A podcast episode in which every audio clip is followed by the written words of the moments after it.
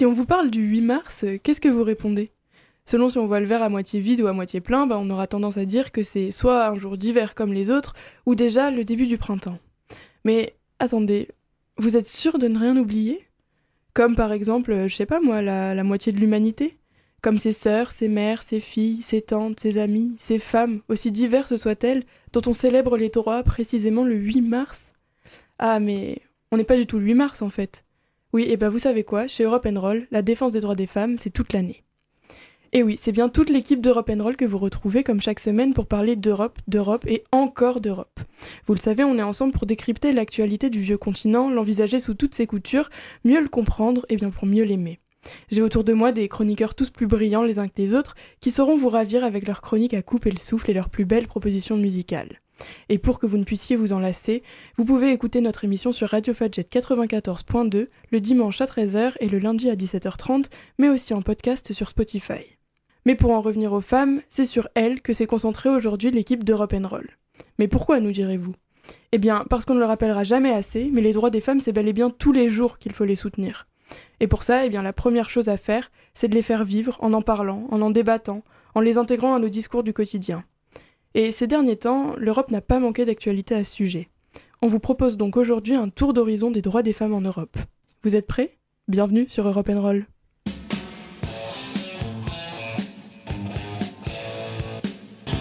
Actu, débat, culture, idées, musique. Vous êtes sur Fadjet, à l'écoute d'Europe Roll.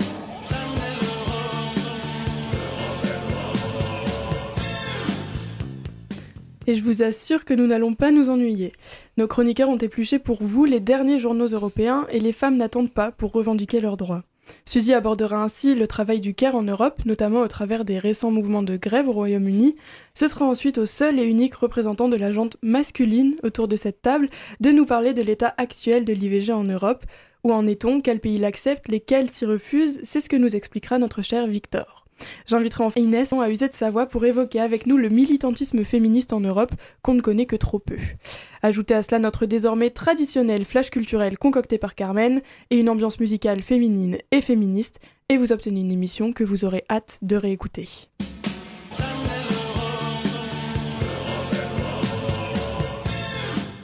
Mais avant tout, vous le savez, c'est l'heure de l'actualité. Et on commence ce journal par les tensions qui agitent les relations franco-américaines. Emmanuel Macron s'en est pris au plan de lutte américain contre l'inflation lors de sa visite aux États-Unis mercredi 30 novembre. Il a jugé l'Inflation Reduction Act protectionniste. Ce plan suscite en effet la colère de l'Union européenne car il pourrait mettre en péril l'industrie du continent. Et cette actualité n'est pas sans rappeler les derniers soubresauts transatlantiques survenus lorsqu'en automne 2021, la présidence américaine avait annoncé la fameuse alliance AUKUS avec le Royaume-Uni et l'Australie qui avait on le rappelle, priver la France d'un contrat de sous-marin à plusieurs milliards. Mais pour revenir à l'Inflation Reduction Act, critiqué par le président français, ce plan d'investissement s'élève à 370 milliards de dollars et vise à soutenir les industries américaines pour accélérer la transition énergétique. Dans son éditorial, The Guardian explique les craintes du vieux continent. Alors qu'un nombre croissant d'entreprises cherchent à fuir les coûts énergétiques prohibitifs de l'Europe, il est à craindre que l'attrait des énormes subventions américaines n'accélère l'exode industriel. La protestation européenne n'entraînera probablement pas l'annulation de ce plan anti-inflation, car Joe Biden s'est fait réélire à l'occasion des midterms sur une politique industrielle américaine protectionniste. En ce qui concerne l'économie européenne, les institutions de l'Union ont de leur côté adopté un accord sur le règlement relatif à la sécurité générale des produits de l'UE il y a à peine quelques jours, le 29 novembre. Cet accord était particulièrement important pour protéger le droit des consommateurs en Europe, notamment dans le domaine du commerce en ligne. En effet, Dita Charanzova, la principale négociatrice du Parlement européen, s'est exprimée en ces termes suite à ce succès. L'accord trouvé aujourd'hui représente une grande victoire pour les consommateurs européens et car grâce à lui, ils peuvent se sentir en sécurité en achetant n'importe quel produit dans l'UE. Les produits seront plus sûrs en général, mais surtout, les produits dangereux seront retirés du marché plus rapidement, y compris ceux des places de marché en ligne. De quoi nous réjouir alors que les préparatifs de Noël approchent à grands pas, et l'occasion aussi de privilégier les produits européens pour mettre au pied du sapin. Mais venons-en maintenant à un communiqué insolite de Thierry Breton, commissaire européen au marché intérieur. Il s'est en effet entretenu avec Elon Musk lors d'une réunion par visioconférence le mercredi 30 novembre pour inciter Twitter à augmenter sa politique de transparence, renforcer la modération des contenus et lutter contre la désinformation. Ce discours est à relier au règlement européen sur les services numériques, plus communément appelé Digital Service Act ou DSA, qui vise à la responsabilisation des plateformes numériques. Mais avec ce communiqué paru sur Twitter, Thierry Breton s'est attiré les foudres de ceux qui dénoncent le contrôle trop important que Bruxelles tend à exercer sur la liberté d'expression. Le responsable néerlandais Rob Ross a ainsi tweeté L'Union européenne et la liberté d'expression et au sens de haïr. Hein. Pourtant, il est vrai que la position d'Elon Musk concernant la modération des contenus problématiques sur Twitter reste à définir. Affaire à suivre donc. Enfin, il nous faut encore une fois aborder la guerre en Ukraine, dont la fin semble s'éloigner de plus en plus. Les Russes ont déclaré mercredi la prise de trois villages ukrainiens près de Bakhmut, dans l'est du pays. La ville comptait 70 000 habitants avant l'invasion russe, mais est aujourd'hui en grande partie détruite. La Commission européenne a proposé mercredi d'initier la création d'un tribunal spécial jugeant les crimes de la Russie en Ukraine. C'était donc les news de la semaine, mais venons-en maintenant au sujet qui nous intéresse aujourd'hui. Suzy, c'est toi qui ouvres le bal de notre émission consacrée aux droits des femmes en Europe, et tu vas nous parler du Caire, c'est bien ça? Oui, c'est ça. Si vous suivez un peu ce qu'il se passe outre-Manche, vous avez peut-être entendu qu'un mouvement de grève inédit se prépare pour les 15 et 20 décembre. En effet, en effet, face à la grave crise sociale qui agite le Royaume-Uni en ce moment, les infirmières ont décidé de se mettre en grève pour protester contre une situation dramatique pour le monde hospitalier britannique. Parmi leurs revendications, elles demandent une hausse de leurs salaires qui ont chuté de 20% depuis 2010 afin de pouvoir attirer du nouveau personnel soignant dont le pays a cruellement besoin, 7 millions de personnes attendant de recevoir des soins dans les hôpitaux en ce moment. Cette grève inédite dans l'histoire britannique met en lumière l'importance du travail du CARE en Europe. Oui, c'est une thématique très importante et étudiée dans les recherches récentes, mais peux-tu rappeler à nos auditeurs de quoi il s'agit exactement? Oui, bien sûr. Ce terme est en effet de plus en plus utilisé, notamment dans un contexte de crise sanitaire liée au Covid-19. La notion du care est assez complexe et elle n'a pas vraiment d'équivalent français. Mais pour faire simple, les métiers du care consistent à prendre soin d'autrui. Par exemple, les métiers d'assistante maternelle ou d'auxiliaire euh, de vie auprès de personnes âgées font partie de cette catégorie. On y inclut aussi le travail domestique non rémunéré et souvent assuré par les femmes. Et ces métiers sont très importants dans notre société actuelle car ils représentent près d'un tiers de la main-d'œuvre aux États-Unis et en Europe, et qu'ils représenteront une part de plus en plus grande, la demande de leurs services étant en augmentation. Merci Suzy pour cette définition. Mais dis-moi, n'y a-t-il pas des inégalités dans ce secteur et s'il y en a, de quelle nature sont-elles? Malheureusement, les métiers du care doivent faire face à des inégalités de genre assez présentes. Ce sont le plus souvent des femmes qui exercent ces professions, d'où l'appellation devenue assez courante de travailleuses du care et non pas de travailleurs. Il s'agit là d'une inégalité presque inhérente à la société dans laquelle nous vivons, puisque les compétences requises pour ces métiers sont souvent perçues à tort comme étant innées et donc seulement accessibles aux femmes.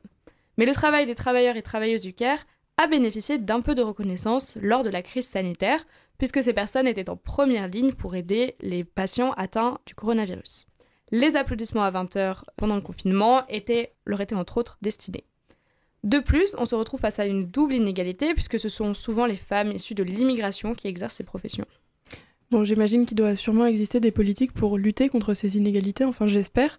Et quelles sont les perspectives pour le futur? Alors, il n'existe malheureusement euh, pas encore de mesures concrètes pour soutenir le travail du CARE, mais on retrouve néanmoins certaines recommandations. Par exemple, Gaëlle Demez, une responsable syndicale belge, invite à plus de revalorisation sociale et salariale envers ces personnes, à l'image par exemple des infirmières britanniques qui se mettront bientôt en grève. Il faut donc que la politique puisse prendre des décisions pour protéger les travailleuses et travailleurs du CARE en tenant compte des réalités genrées de nos sociétés.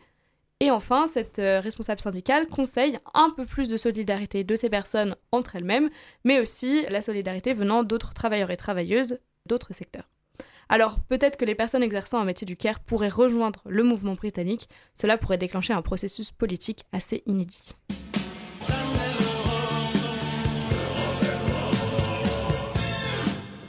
Merci Suzy pour cet éclairage sur le CARE et sa dimension européenne.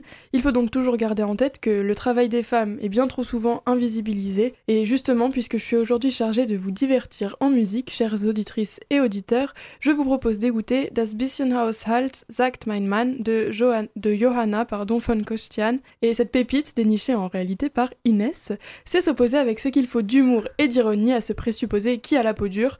Non, le ménage ne se fait pas tout seul.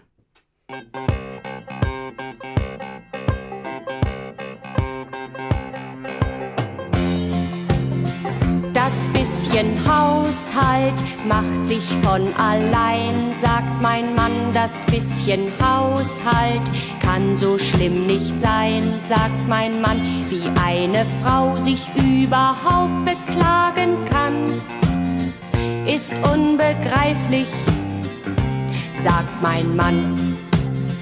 Das bisschen Kochen ist doch halb so wild, sagt mein Mann, was für den Abwasch ganz genauso gilt, sagt mein Mann, wie eine Frau von heute darüber stöhnen kann, ist ihm ein Rätsel, sagt mein Mann.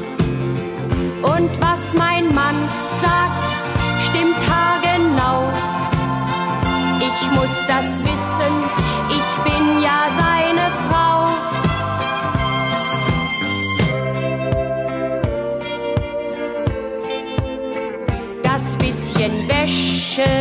ist doch kein Problem, sagt mein Mann. Und auch das Bügeln schafft man ganz bequem, sagt mein Mann. Wie eine Frau von heute gleich verzweifeln kann, ist nicht zu fassen, sagt mein Mann. Und was mein Mann sagt, stimmt haargenau. Ich muss das wissen, ich bin ja seine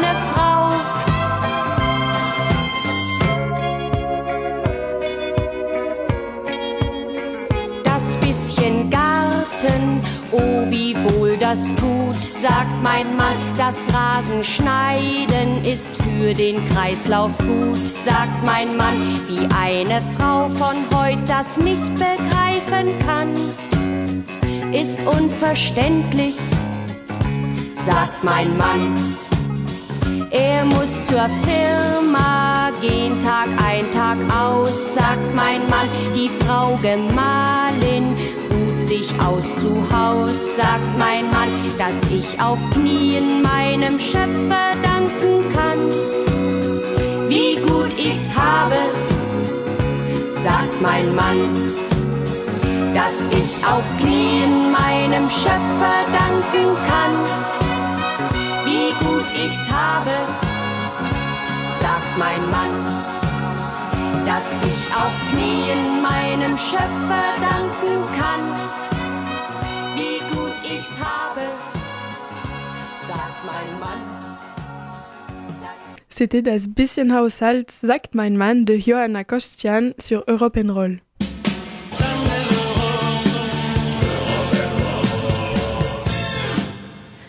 Après Suzy et les travailleuses du Caire au Royaume-Uni, c'est maintenant à Victor de nous parler des droits des femmes en adoptant cette fois un autre point de vue.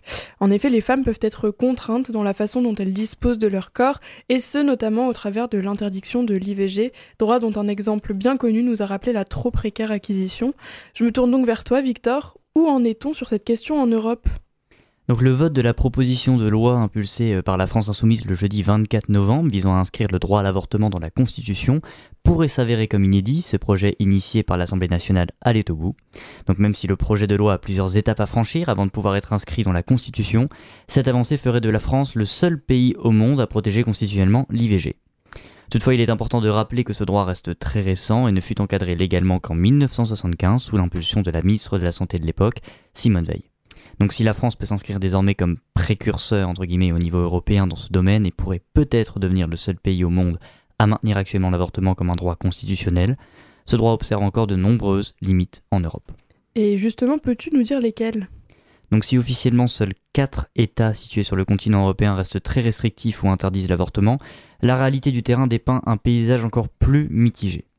Ainsi, Malte interdit strictement l'avortement quelle que soit la situation, tout comme le Vatican, qui le punit de 4 ans d'emprisonnement. Andorre interdit également l'avortement, sauf si cette interdiction représente un risque important pour la santé de la femme. Enfin, la Pologne, pays de 38 millions d'habitants, restreint très fortement l'IVG et ne l'autorise dans les seuls cas de viol ou de danger pour la mère. En 2019, la clause concernant les malformations fut révoquée, cette dernière représentant 98% des avortements de l'année et s'assimilant donc à une interdiction totale de l'avortement dans le pays. Toutefois, si certains pays s'opposent officiellement au droit à l'avortement, d'autres pays européens mettent en avant une apparente ouverture plus difficilement vérifiable dans les faits. En effet, de nombreux États européens aux fortes influences conservatrices ont démocratisé leur politique en matière d'avortement, sans toutefois observer de réelles évolutions sur le terrain. Ainsi, dans la grande majorité des États membres européens, la réalisation d'une interruption volontaire de grossesse s'effectue après l'accord du médecin, limitant alors grandement son application. Cette clause de conscience, existant dans la quasi-totalité des États européens, limite de fait l'application du droit aux différents niveaux nationaux, ainsi, en Italie, par exemple, c'est près de 69% des gynécologues objecteurs de conscience. D'après Human Rights Watch, euh, ce chiffre augmente à 80% dans un quart des régions du pays. Le constat que tu dresses est donc assez alarmant, mais as-tu des exemples positifs d'élargissement du droit à l'IVG alors certains autres pays conservateurs, comme l'Irlande étant historiquement l'un des pays européens les plus restrictifs, font évoluer positivement leur politique qui aboutit à la légalisation de l'avortement le 1er janvier 2019. Donc cette réticence historique liée au 8e amendement de la Constitution irlandaise reconnaissant le droit à la vie du fœtus et de la mère, donc l'exemple de l'Irlande, illustre les débats sociopolitiques générés autour de l'avortement sous fond de personnalité juridique, le fœtus n'étant pas considéré par le droit français et par beaucoup de droits européens comme possédant une personnalité juridique ce dernier ne représentant pas euh, les conditions requises, naître vivant et viable. Ainsi, malgré plusieurs avancées, ce droit reste fragile en Europe et fait l'objet de nombreuses attaques visant à restreindre sa portée juridique, plusieurs limites étant mises en place dans les différents pays comme en Espagne qui prévoyait de restreindre les cas de figure pour avorter, le Portugal qui depuis 2015 laisse à la charge des femmes tous les frais liés à l'arrêt de leur grossesse ainsi qu'un examen psychologique approfondi avant d'engager le processus, d'autres pays restreignent également ce droit comme la Slovaquie sous l'influence d'un lobby catholique influent. Ces restrictions rendent difficile l'application du droit à l'avortement dans de nombreux pays européens et limitent les possibilités d'avorter légalement dans ce nombreux pays, obligeant certaines femmes à avorter illégalement ou à l'étranger, avec évidemment euh, pour l'illégal euh, tous les aspects que ça implique. Malgré l'apparente uniformité de la carte européenne des pays ayant légalisé l'avortement, la réalité laisse donc une image bien plus contrastée. Merci Victor pour ce tour d'horizon de l'accès au droit à l'IVG en Europe. On le disait déjà en début d'émission, mais ces chiffres montrent bien que, comme le disait Simone de Beauvoir, ces droits ne seront jamais acquis.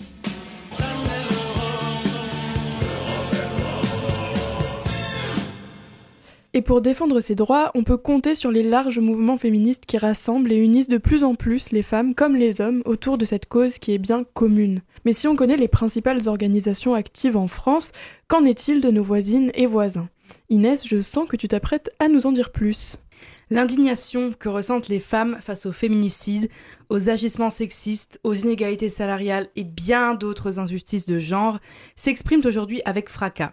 Les femmes se font entendre elles se lèvent et elles se cassent. L'ingéniosité dont elles font preuve à travers leur activisme pour s'exprimer est remarquable. Mais ne pensez pas que les femmes dans les années 70 n'avaient pas d'imagination. Rappelez-vous du commando saucisson du MLF mené par la féministe Françoise Daubonne en 1971. Les militantes avaient alors envahi la salle Playel en signe de protestation lors de l'enregistrement d'une émission radio sur, je cite, l'homophobie, ce douloureux problème.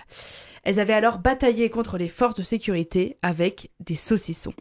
Moins dangereux que des barres de fer, mais tout aussi efficaces. Et aujourd'hui, quel est l'héritage de cet activisme audacieux en Europe? Dans le style disruptif contemporain, je pense qu'il faut indiscutablement citer les Femen, ce groupe d'activistes ukrainiennes mené entre autres par Ina Shevchenko, qui arbore fièrement topless et couronne de fleurs lors d'actions choc sous forme d'intrusion là où on ne les attend pas. Leur concept est extrêmement ingénieux puisqu'elle renvoie à la figure du monde son obsession de l'hypersexualisation et de la marchandisation du corps des femmes. Les symboles liés à la poitrine nue sont nombreux. Sur cette partie de leur corps, les femmes doivent à la fois subir un regard sexualisant non consenti de la part des hommes et une assignation à leur rôle de génitrice. Les activistes des Femen ont donc réussi à se réapproprier leur corps en en faisant une arme politique dont elles seules décident de l'usage et des messages qu'ils portent. Elles semblent nous dire Vous préférez voir nos seins que de nous écouter parler? Très bien, alors regardez-les correctement et lisez les slogans qu'ils arborent. Mais est-ce qu'il faut forcément être seins nu pour être écouté en tant que femme dans son monde? Non, car il existe bien d'autres outils, heureusement. Et je pense aux réseaux sociaux qui aujourd'hui ont permis de rassembler des témoignages de femmes de l'Europe et du monde entier autour du hashtag MeToo ou Balance ton port. C'est aussi un puissant outil de relais des divers mouvements féministes. C'est grâce aux réseaux sociaux, par exemple, que le collectif féministe Nous Toutes a pris son essor. La fondatrice Caroline Haas a utilisé tous les codes du virtuel pour créer une dynamique tournée vers l'action bien réelle. La réussite du mouvement repose en effet sur une utilisation astucieuse des boucles de mail, des groupes WhatsApp, des infographies claires et pédagogiques adaptées au format Instagram, ainsi qu'un large déploiement des formations Zoom gratuites indispensables à la sensibilisation du grand public sur les violences faites aux femmes, entre autres. C'est grâce à tout ce travail qu'entre 50 000 et 100 000 personnes ont pu se retrouver pour manifester le 23 novembre 2019 lors d'une marche historique contre les violences sexistes et sexuelles. Depuis, l'événement est reconduit chaque année et Nous Toutes est devenu un mouvement incontournable du paysage féministe français. Le rendez-vous est donc pris pour la fin novembre. Et sinon, comment ça se passe ailleurs en Europe? Je voulais, euh, pour finir, vous parler des Espagnols, qui, bien que n'ayant pas la même culture de la manifestation et de la grève que nous autres Gauloises, ont tout de même réussi à faire des progrès notables, notamment politiques, en matière de droits des femmes. Outre l'activisme entre guillemets classique des militantes qui ont notamment emprunté la technique des collages féministes françaises, ce sont deux pouvoirs qui retiennent particulièrement mon attention dans ce combat, les médias et la législation. En effet, l'Espagne a opéré un véritable tournant dans son traitement médiatique des violences faites aux femmes. Dans les quotidiens espagnols, on ne parle plus de crime passionnel pour désigner un féminicide, mais bien d'un crime machiste. Ce qui semble être un détail terminologique a une véritable influence sur la banalisation de ces violences dans l'opinion publique, comme l'explique Rose Lamy dans son livre Défaire les discours sexistes dans les médias. Et en adoptant depuis 2004 des lois organiques ambitieuses pour la protection des femmes victimes de violences conjugales, ou encore avec l'instauration de juridictions et d'unités de police spécialisées, l'État espagnol a réussi à faire chuter de 24% en 15 ans le nombre de femmes victimes de violences sexistes et sexuelles. La clé du succès des luttes féministes, c'est peut-être ça. Des actions fortes pour porter la voix des femmes et des institutions plus une opinion publique sensibilisée à l'écoute de leurs revendications.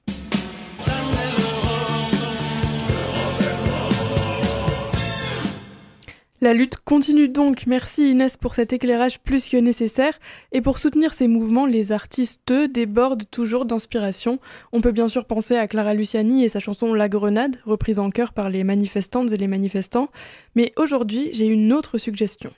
Il s'agit de Camélia Jordana et d'un titre extrait de son dernier album, hymne qui s'intitule tout simplement mes prenons les armes.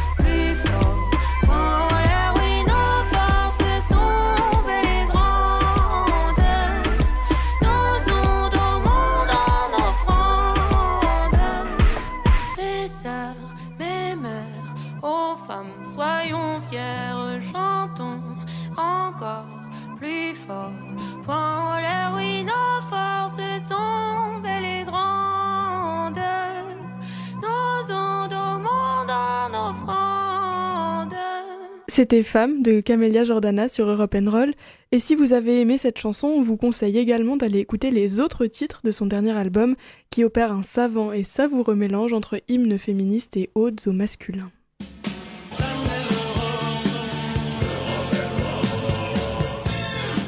Et c'est déjà presque l'heure de se quitter, mais ne partez pas tout de suite, Carmen et son flash culturel sont là pour clôturer en beauté notre émission, et il me semble qu'on ne s'éloigne pas tant de notre thème du jour finalement. Oui, tout a commencé samedi soir lorsque je suis allée voir Les Amandiers au cinéma. Ce film de Valeria Bruni Tedeschi nous transporte dans l'effervescence de la mythique école de théâtre des Amandiers, créée par Patrice Chéreau dans les années 80. Absolument charmée par la beauté de ce film, je m'apprêtais à en faire l'éloge dans ma chronique aujourd'hui. Mais j'ai alors appris que l'un des acteurs principaux, Sofiane Benasser, faisait l'objet de trois mises en examen pour viol et violence suite au témoignage de plusieurs femmes l'ayant côtoyé. Quelle position devais-je alors adopter? Première option, ne pas parler du film et pénaliser le travail de tout le reste de l'équipe, notamment de Nadia Tereshkiewicz, absolument éblouissante dans le rôle principal. Deuxième option, en faire malgré tout la promotion au risque de cautionner la loi du silence trop longtemps imposée aux femmes victimes de violences sexuelles. C'est donc ce dilemme que j'ai finalement choisi de partager avec vous, avec un pincement au cœur devant ce film si beau malgré tout par son univers, l'histoire, la musique, le jeu d'acteur. Alors que certains cinémas ont déjà annoncé sa déprogrammation, d'autres ont finalement choisi de le maintenir à l'affiche en accompagnant les séances de débat. Et je crois que cette manière de rendre le spectateur un peu acteur permettra finalement de renforcer la sensibilisation de notre société aux violences sexuelles.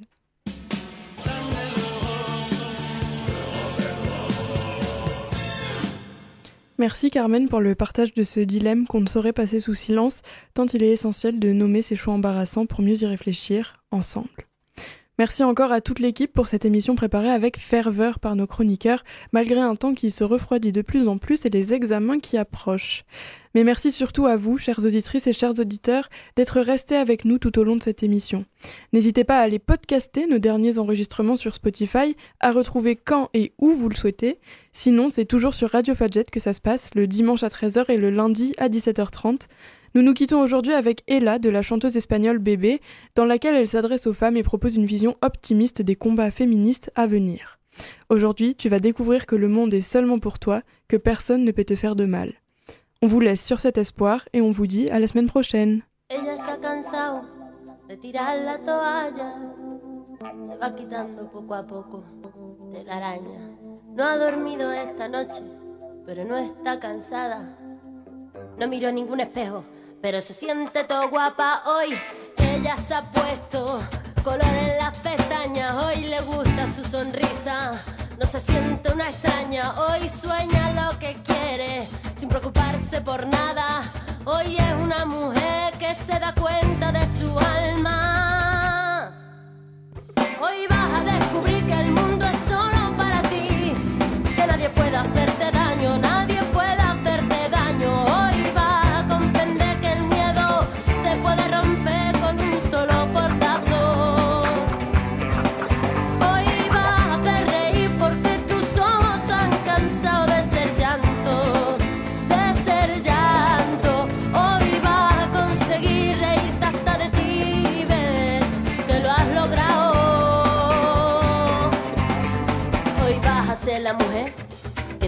de ser. Hoy te vas a querer como nadie te ha sabido querer. Hoy vas a mirar para adelante, que para atrás ya te dolió bastante. Una mujer valiente, una mujer sonriente, mira cómo pasa. Hoy nació la mujer perfecta que esperaban a roto sin pudores. Las reglas marcadas, hoy ha calzado tacones Hoy sabe que su vida nunca más será un fracaso. Hoy vas a descubrir que el mundo es solo